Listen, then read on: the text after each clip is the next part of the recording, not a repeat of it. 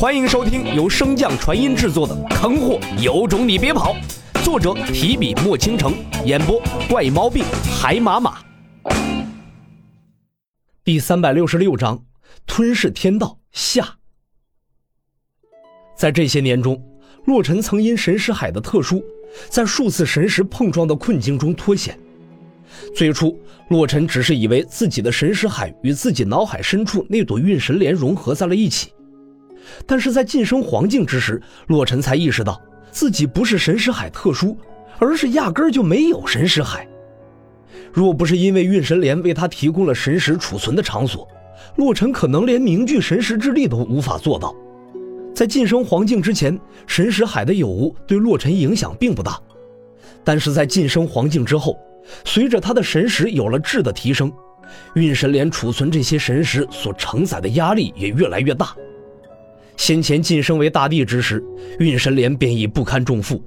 幸好从神兽麒麟那里得到了修炼神识的新法门，将自己的神识储存在了身体之中，与血肉相融。依靠这个法门，洛尘算是暂时解决了燃眉之急。但是凭借浮萍一般的神识掌控，又怎能与神识海作为中枢掌控自身相提并论呢？洛尘本打算通灵大陆事了，去寻找可以滋补增强神识的天才地宝，增强运神莲。没想到在吞噬天道元魂的过程中，竟然误打误撞凝聚出了自己的神识海。神识海开辟或者晋升都会逸散混沌物，混沌物会压制附近所有的神识，所以此时的洛尘并不需要担心外界的情况。洛尘静下心来。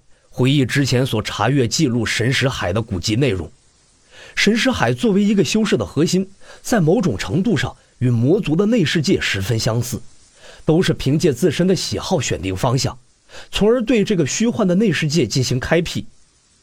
在这片混沌世界中，日月星河、山川大海，只要你想，只要你的神识之力足够强大，便可以名成。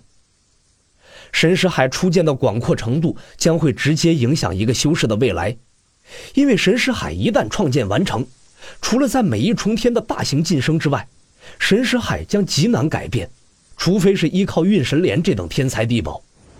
然而，神识海的复杂程度随着神识强度的提升是可以进行改变的，所以相比于神识海的复杂程度，修士往往更加看重的是神识海的广阔程度。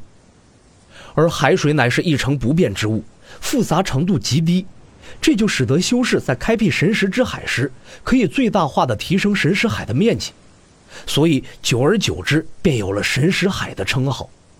但是洛尘之前见识过小脑斧、麒麟、雷同等多人的神石海，他们的神石海建设似乎和典籍上描绘的差距颇大，即便是神石强度最弱的小脑斧，也并没有一味追求神石海的面积。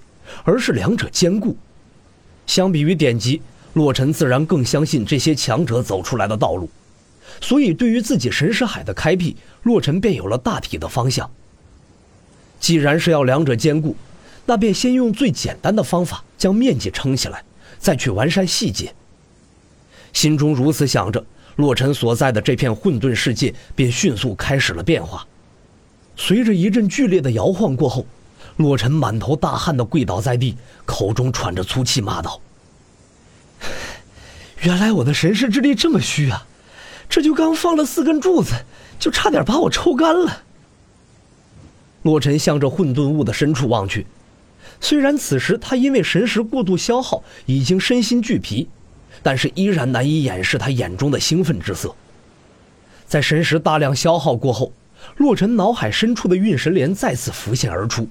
为洛尘迅速补充着神识之力，与此同时，一股极为精纯的神识之力也凭空出现，向着洛尘体内灌输而来。感受到那股熟悉的气息，洛尘瞬间明了，这忽然出现的神识之力，乃是自己吞噬天道元魂所融合的能量。虽然不多，但是胜在品质极高。接受到这股神识之力后，洛尘也不耽搁，继续冥想，开辟自己的神识海。与此同时，外界正纠缠在一起的几个元魂之中，属于洛尘的部分猛地爆发出一阵光芒，紧接着雷童和小脑斧正在燃烧的神识顿时被这股强光扑灭。即便是天道元魂都被这股强盛的光芒压制的无法动弹。短短片刻，这股强盛的光芒便已经笼罩了百里范围。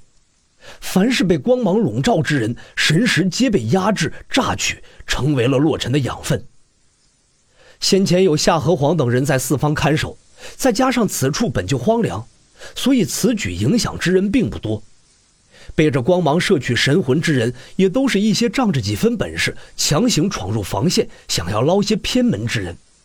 可没有想到，这好处没捞到，倒把自己给捞了进去。最终，那股光芒笼罩的范围停在方圆百里上下。虽然外人看不见这光芒之中的情况，无法猜测这光芒究竟有何作用，但是夏河皇几人凭借着强大的神识，却能看清楚光芒之中那如同雾霾一般的戒指。那分明是神识海初建之初才会展露的模样。雪姬则是满脸震惊地向武刚传音问道：“这是在开辟神识海？”武刚的思绪被雪姬的声音拉回，只能苦笑着摇摇头，答道。唉，我也不清楚啊。试问天下间哪有修炼至大地却没有开辟出神识海的？试问天下间哪有开辟神识海逸散的混沌物能覆盖方圆百里范围的？要知道，混沌物覆盖的范围半径每增加一里，代表着修士开辟神识海的半径要增加一万里。即便是大地之境，神识海半径能达到十万里之上，便已是佼佼者。这百万里的神识海半径，武刚活了这么久，修炼了这么久，别说是见过了，就是听都没有听过呀。然而，对于外界发生的这一切，洛尘却丝毫不知情。如今的他正忙着将那源源不断提供而来的神识之力用于完善自己的神识海。此时的他在自己不懈的努力之下，终于完成了最边缘一角的大地构建。在大地的边缘之处，有一个刻画着诸多奇怪花纹的墙壁，但随着洛尘不断远离边缘，那墙壁开始逐渐变得弯曲，似乎它原本就带有弧度。直到洛尘疾飞许久之后，才将那墙壁的全貌收入眼中。那哪里是什么墙壁呀？分明是一个通天彻地的顶天柱。其上的花纹正是小脑斧方才晋升完成仰天长啸的模样。洛尘望着自己的杰作，缓缓摇了摇头。可惜这个柱子没办法记录声音，否则一定把小脑斧的声音也记录进去。本集播讲完毕，感谢您的收听。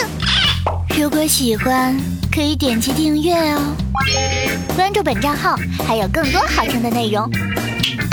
还不快动动你的手指头！